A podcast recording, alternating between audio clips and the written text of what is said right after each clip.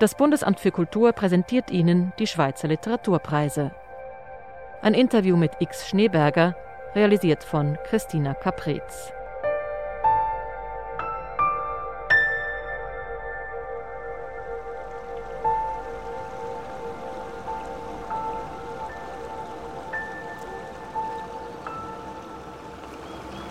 Heute sind wir unterwegs im Vogelsang, der Landzunge im Herzen des Kantons Aargau. Dort, wo die drei Flüsse Aare, Reuss und Limmat zusammenfließen, zusammen mit dem Autor Chris Schneeberger. Sie, Chris Schneeberger, führen uns durch Schauplätze aus ihrem Roman Neon Pink und Blue. Wo sind wir hier genau? Wir sitzen hier an der Limmat beim äh, Kraftwerkswehr. Ähm, das Wehr leitet einen Teil des Limmatwassers zum Kraftwerk der ehemaligen Gießerei BAG Turgi. Ist eher ein Ort, der früher ähm, ein Zigarettenpausenort war. Und vielleicht gab es hier mal einen Fischer oder zwei und die Hundespaziergängerinnen. Dass es hier äh, plötzlich belebt ist und überquellende Abfallkübel hat von Freizeittouristen, ist für mich ein ganz neues Phänomen. Was fasziniert Sie an diesem Ort? zuerst das, das Einfachere, das ist der Ort, an dem ich aufgewachsen bin. Dann ist es, behaupte ich natürlich, wie viele Leute von ihren Orten behaupten, dass es ein sehr spezieller Ort ist. Es ist äh, ein, ein Zwischenbereich, der lange Zeit nicht wahrgenommen wurde und deshalb auch gewisse Freiheiten und Eigenheiten entwickeln konnte. Wie viel von dem noch da ist, weiß ich nicht. Aber hier lebten in den 80er Jahren Menschen in polyamorösen Beziehungen. Hier lebten schwule Paare out ihre Beziehung. Hier gab es einen schwulen Organisten.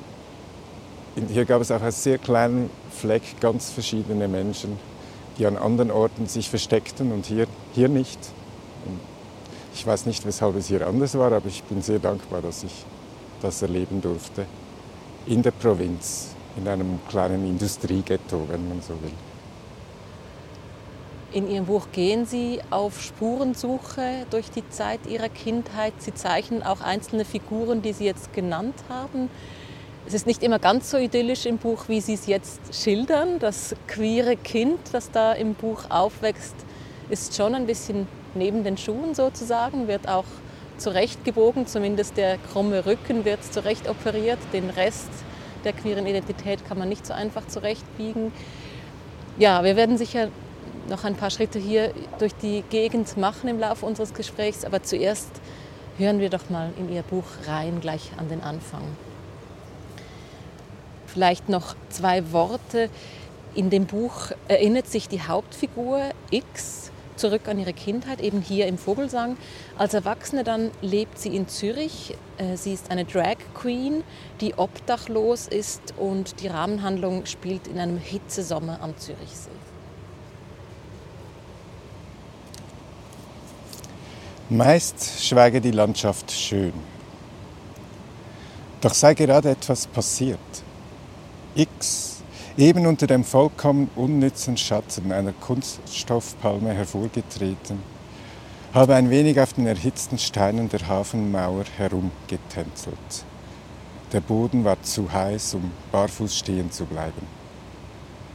Mit Blick über das Gewässer auf die Berge, ein tropfendes Glasse Gorne in der Hand, als wär's ein schmelzendes Mikrofon und als gäbe es in dieser Hitze etwas zu singen als ob die Welt an diesem späten Sommernachmittag ein riesen Freiluftkabarett sei.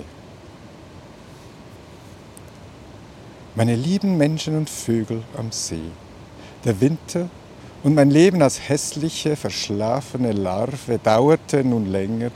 Es dauere ungemäß länger als jener Tag im Sommer, an dem ich meine irisierend glitzerigen Flügel entfalte wenn ich mich unter dem Morgenstern aus meiner speckigen Daunenjacke schäle, die bald wechselnde Kapuze zurückwerfe, für einen Tag, eine Nacht mich aus dem Sumpf erhebe. Ich bin eine Eintagsfliege, geboren in den Tag hinein. Und solange mein Tag, solange mach ich Liebe. Ja, das ist mein ganzes Sein. Und dachte dabei an Spaziergänge als Kind zwischen Graslilien, Wegwarten und kupferfarben blühendem Gras. Da, auf dem Damm aus dem Aushub des Kraftwerkskanals, am Ende der kurzen Limit, die am Zürichsee beginnt und da im Vogelsang zwei Arme voraus in der Arle aufgeht. Gern hätte es als Kind im Vogelsang Ballett getanzt, gelernt wohl weniger. Die Ballettschule hinter den Bäumen mahne es hier am Platanenquai am Zürichsee stets an. Un, deux, trois. Und es wäre gern bei ergebender Gelegenheit ein Mädchen gewesen. Geworden wäre es es allerdings nicht so leichtfüßig, wie vermeintlich persönliche Fürworte vorgeben. Was wiederum mit einem einzigen Blick auf diesen allfeierabendlichen Laufsteg Zürichsee-Promenade hoch und runter unschwer festzustellen wäre. Ganz das Gegenteil der Spaziergänge zwischen Rüss, Limmet und Aare. Zu Hause sage man gar eine Frau wie ein Mann. Eine Frau und ein Mann heißt es natürlich richtig, hier am See vorne, auch auf Mundart. Eine Frau, ein Mann ein Kind. Ja, die Mundart, die macht da eine ganz präzise Unterscheidung zwischen den Geschlechtern.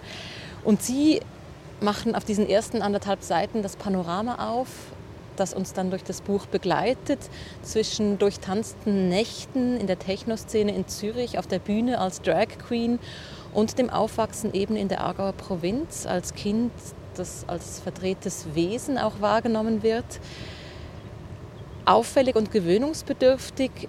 Die Hauptfigur hat in ihrem Buch kein eindeutiges Geschlecht.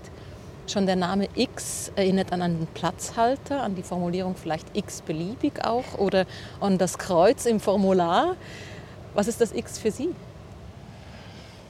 Das X hat eine längere Geschichte und verschiedene Geschichten. Die, die einfachste ist, X steht in, im Englischen auch für Chris. Und Chris steht, kann ein Vorname sein für weibliche oder männliche oder non-binäre Menschen. Eines der berühmtesten X ist das von Malcolm X, der mit dem X ein Zeichen setzte, dass ihm der Name geraubt wurde, dass seinen Vorfahren der Nachname der ähm, Sklavenbesitzer aufgedrängt wurde mit diesem Offenhalten hat er auf diese, diese Wunde, auf dieses Verbrechen hingewiesen. Zuerst hatte ich Hemmungen, dieselbe Symbolik zu verwenden. Es steht bei mir jetzt aber nicht im Nachnamen, sondern im Vornamen. Und ist auch ein bisschen ein Hinweis darauf, dass das nicht nur die Geschlechteridentitäten, sondern auch andere Identitäten in meiner Familie sehr vielfältig vertreten sind. Sie spielen jetzt an, wahrscheinlich unter anderem auf Ihren Großvater, der Verdienbub war. Das kommt dann später im Buch noch vor. Bleiben wir mal noch bei der Hauptfigur X. Diese Person wird mal mit dem unpersönlichen Mann, mal auch als sie oder als es bezeichnet. Die Hauptfigur, die entzieht sich also einer klaren Kategorisierung. Und auch die Erzählung scheint sich nicht auf eine einzige Wahrheit festlegen zu wollen. Mindestens im ersten Teil des Buches ist sie fast immer in indirekter Rede, im Konjunktiv gehalten, wie wenn eine Drittperson Gerüchte erzählen würde über dieses X. Ist ja vielleicht auch die Aussage, dass das, was uns präsentiert wird in Büchern, in Filmen, was vielleicht eine normative Welt ist, nicht alles sein muss, sondern dass man eben auch andere Welten entwerfen kann. Ja, das ist eine der, der Chancen von Kunst und Literatur. Allerdings ist dann eben häufig zu beobachten, dass diese Chance gar nie mitgedacht wird, sondern von Anfang an die wieder äh, repräsentiert und reproduziert wird, was, was, was da ist. Und, und mit wenn man sich mit dem Leben, wie es ist, auseinandersetzen will, kann so Realismus ein Ansatz sein. Aber ich glaube eben, dass dieses handelnde Individuum, das immer alles im Griff hat und das nachvollziehbare Schritte geht in seinem Leben, das, das gibt es gar nicht. Und, und, die Literatur, die ganze Kunst versucht in dieses ganze Chaos eine Ordnung zu bringen, aber auch eine Differenzierung.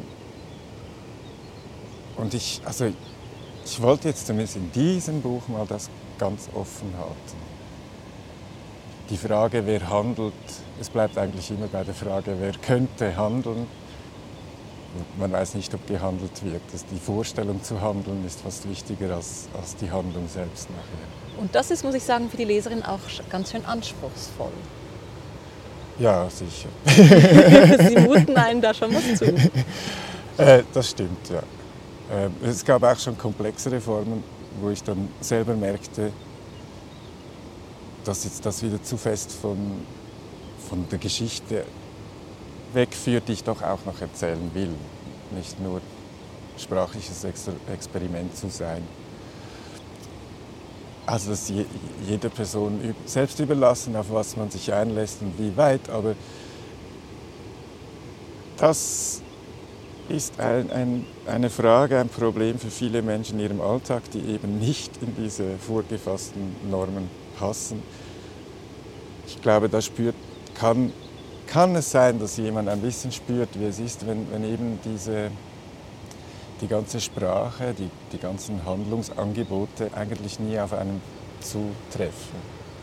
So ein bisschen ähnlich wie eine andere Preisträgerin mal formuliert hat, Dragica Rajcic, die in ihren Büchern oder ihrem aktuellen Roman ganz bewusst auch bosnische Sätze drin hat, um die Leserinnen und Leser dem auszusetzen, mal was nicht zu verstehen, mal was Unvertrautes lesen zu müssen. Ihr Buch ist voller Fabulierlust, Experimentierlust. Ihr Buch ist auch eine Reise in Ihre Vergangenheit. Lassen Sie uns doch noch ein paar Schritte gehen und mal schauen. Sie haben mir gesagt, Sie waren schon seit einigen Jahren nicht mehr hier, dem Ort, wo Sie Ihre ersten zwölf Lebensjahre verbracht haben. Vielleicht können Sie mal ein bisschen uns noch zeigen, wie es hier früher so aussah, schmeckte, tönte, wie es jetzt so ist. Ja, es roch ganz anders. Diese Fabrik hatte noch einen Hochkamin, ein ungefilterter Backsteinkamin, der einfach alles rauspuffte. Das heißt, hier war die Wäsche nach dem Trocknen nicht mehr ganz weiß und die Fenster waren immer rußbeschlagen. Dann gab es hier die Lastwagen, die den ganzen Tag ein- und auslieferten. Die sind auch weg. Es ist jetzt viel ruhiger. Dann das Tor, also das Wichtigste ist dieses riesige Tor hier, das war natürlich zu. Also wir stehen immer noch jetzt vor dem Fabrikgebäude, das aber frisch gestrichen scheint ja. und eigentlich eher wie so eine Schule oder sowas aussieht heute. Genau, und das war so das klassische Langgebäude mit den großen hohen Fenstern. Das hatte dann mal gebrannt, das hatte ein anderes Dach. Und hier drin wurden die, die Helme für die, die Armee gestanzt. Das fand ich als Kind hoch absurd, dass man gleichzeitig Helme herstellt und Patronenhülsen. Irgendwie als Kind fand ich, man muss sich dann schon entscheiden, ob man die Leute jetzt killt oder schützt. Und dann es, gab es hier die Abluft von den Turbinenblättern. Und ab Sommer haben dann jeweils die Familien hier gemeinsam ihre Gemüse und, und, und Früchte getrocknet in der Abluft der, der Turbinenblätter. Und es gab so Holzkästen und jede Familie hatte dann ein Schild dran. Und dann trafen sich die Mitarbeiterinnen der Fabrik, egal welche Position und welche Muttersprache, traf man sich dann ab Sommer jeweils hier vorne und hat dann eben die gedörrten Bohnen getauscht gegen etwas anderes gedörrtes und so. Und das ist heute immer noch eine Fabrik? Teile davon sind in Betrieb, Teile davon sind in einer Um- oder Zwischennutzung. Und das ist jetzt die Aare? Nein, das ist noch der Unterlauf der, des Kraftwerkskanals. Ah, okay. Aber von links kommt nicht auch ein Fluss jetzt? Genau, von links Da, kommt die von links Aare. kommt die Aare. Okay, ja gut. Dann gehen wir doch zu einem Ort, wo man noch die Aare sieht. Ja, gerne. Dann können wir doch dort noch einen Ausschnitt lesen.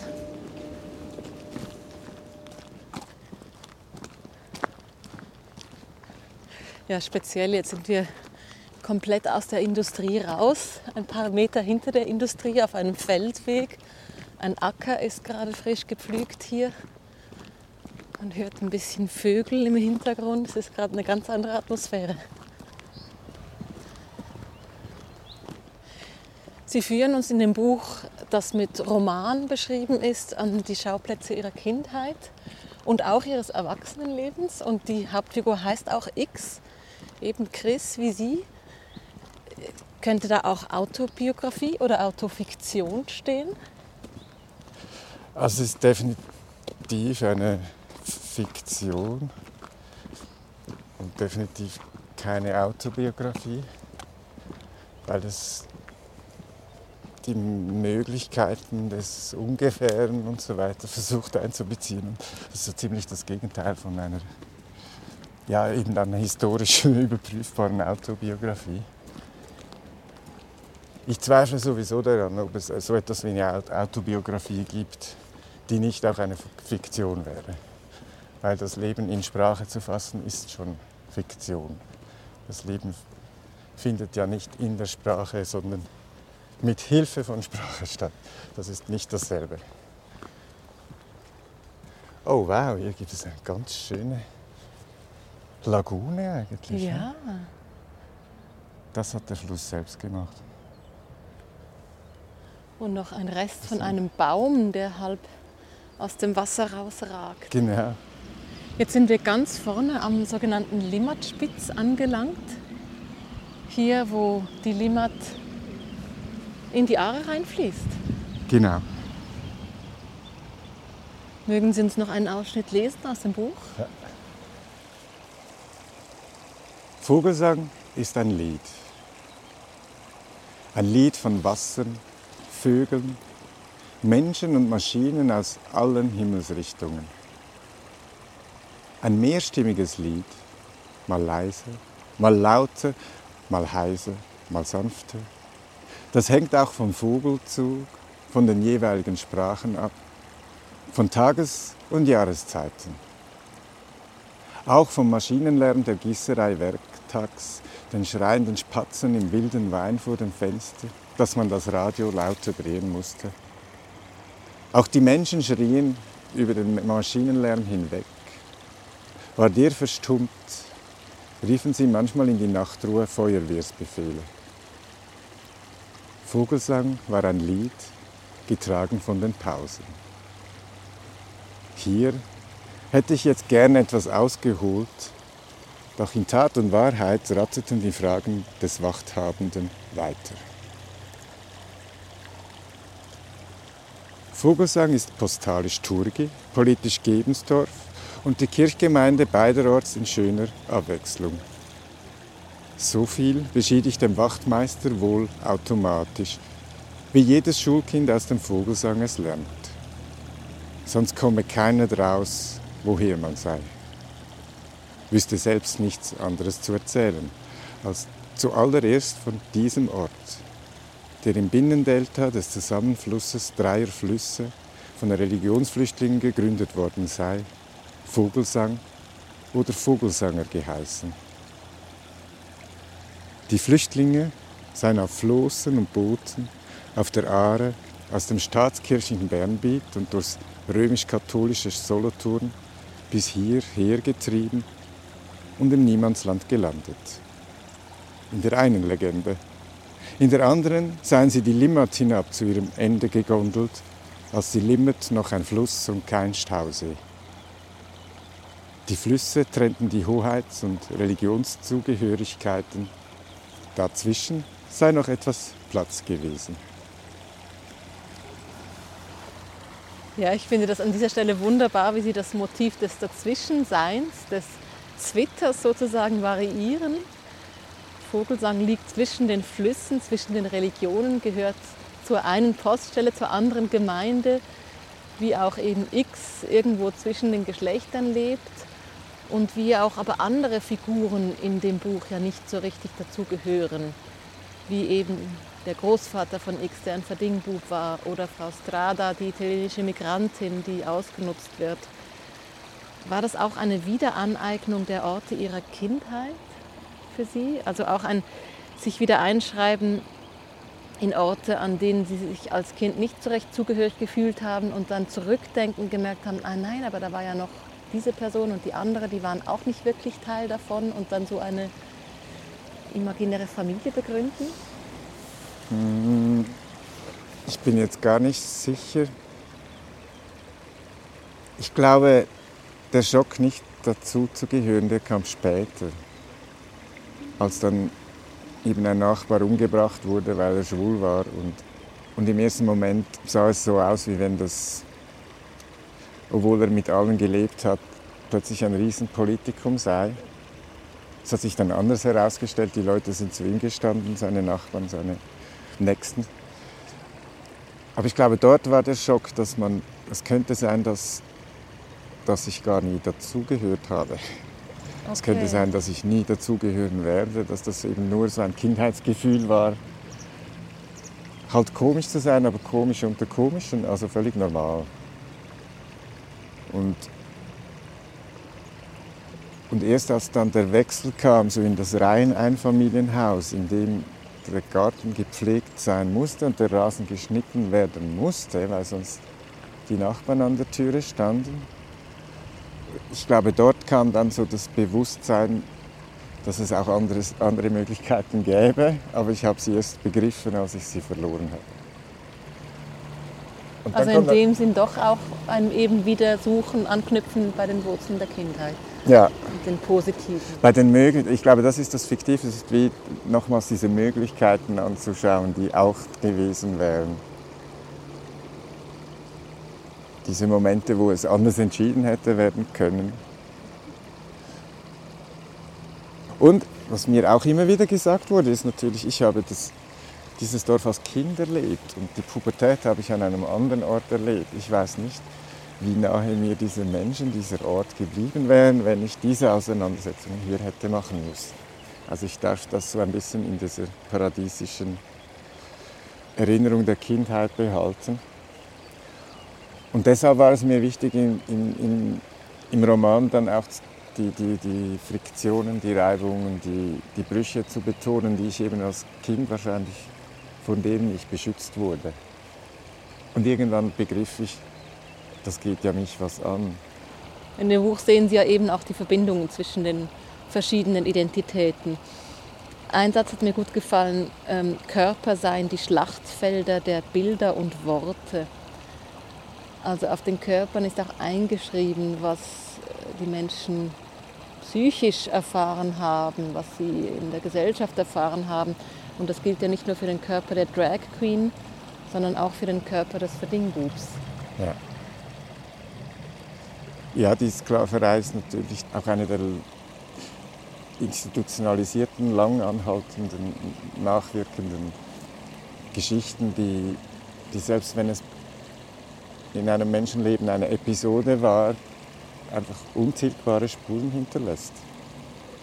Das ist das Extrembeispiel, aber äh, das andere, also nur schon Körperhaare zu schneiden, sie mit Laser abzuschießen oder eine Chemie aufzulösen, was eben auch ein Thema ist für eine Drag Queen oder vielleicht noch ein bisschen mehr. Umso mehr ist eben auch die Frage, wie weit mache ich mich zum Schlachtfeld meiner Bilder und Worte. Ja, und da gibt es eben immer etwas, das nicht verfügbar ist. Ich glaube, das, das suche ich. Das suche ich in diesen Geschichten, das, was selbst Menschen, die, die sehr gezeichnet sind, können sich irgendetwas aufbewahrt haben, das, über das nicht verfügt werden kann, das einfach sein darf das, ähm, und gewürdigt werden sollte. Das, was die Psychologie heute mit Resilienz bezeichnen würde. Genau, ja. Mhm. Langsam haben wir dies endlich. Ja? Also das, das ist ja eine neue Entwicklung. Zwei Elemente ziehen sich auch noch durch das Buch, die mir aufgefallen sind. Bäume und Bibelzitate. Was hat das damit auf sich? Bäume waren schon immer ein bisschen meine stummen Freunde. Hier am Limmatspitz sehen wir einen Baum oder vier Bäume, es ist nicht so sicher, eine, eine Silberweide. Die ich kenne seit ich Kind bin, die steht da einfach mitten draußen im Wasser. Mittlerweile gibt es sogar ein bisschen Gras. Es gibt oder gab Zeiten, in denen dieser Baum eigentlich nur auf einem Kieshaufen stand. Und dank seinen Wurzeln wurde aus diesem Kieshaufen eine Insel, auf der jetzt mittlerweile eben sogar Gras wächst.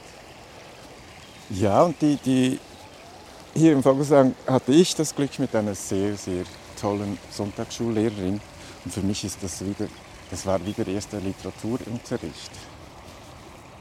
Mein Glück mit dieser Sonntagsschullehrerin war, dass sie über die, die zeitliche Bedingtheit und die historische Bedingtheit und über das menschlich Gemachte der Texte immer mitsprach und uns immer wieder erklärte, aus welcher Position etwas erzählt wird. Und uns auch klar machte, dass dieses Bild vom weißen Jesus totaler Quatsch ist.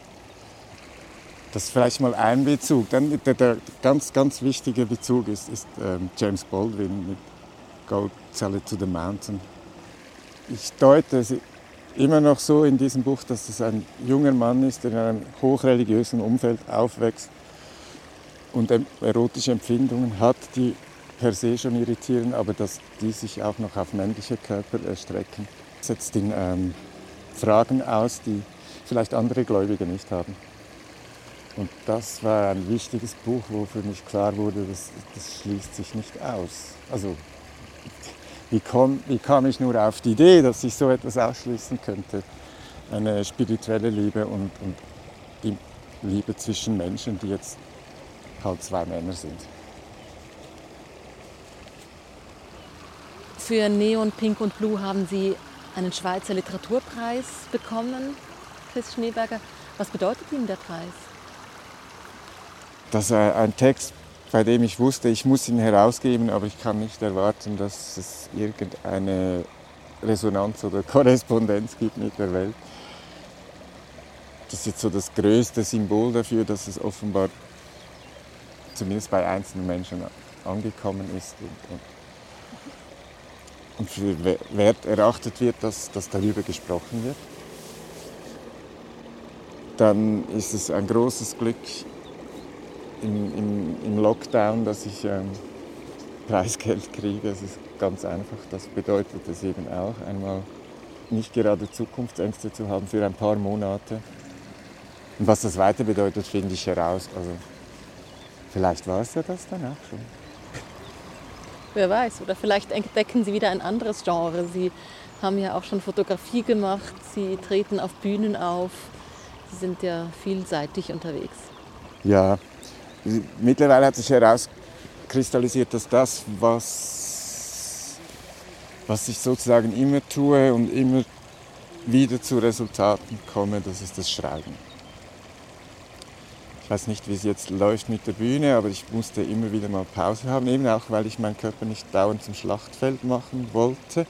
Oder eben auch, weil ich merkte, jetzt reproduziere ich wieder so weibliche Schönheiten. Dann bin ich dann wieder mal locker und spiele gerne damit. Das kommt und geht, aber das Schreiben bleibt immer. Woran sind Sie denn jetzt?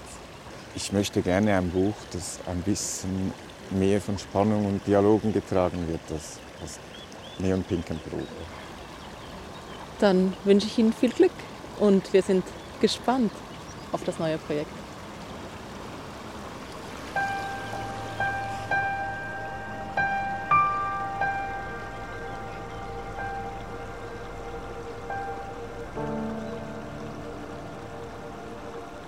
Sie hörten ein Interview mit X Schneeberger, realisiert von Christina Caprez. Musik Zeno Gabaglio, eine Produktion des Bundesamts für Kultur. Thank you.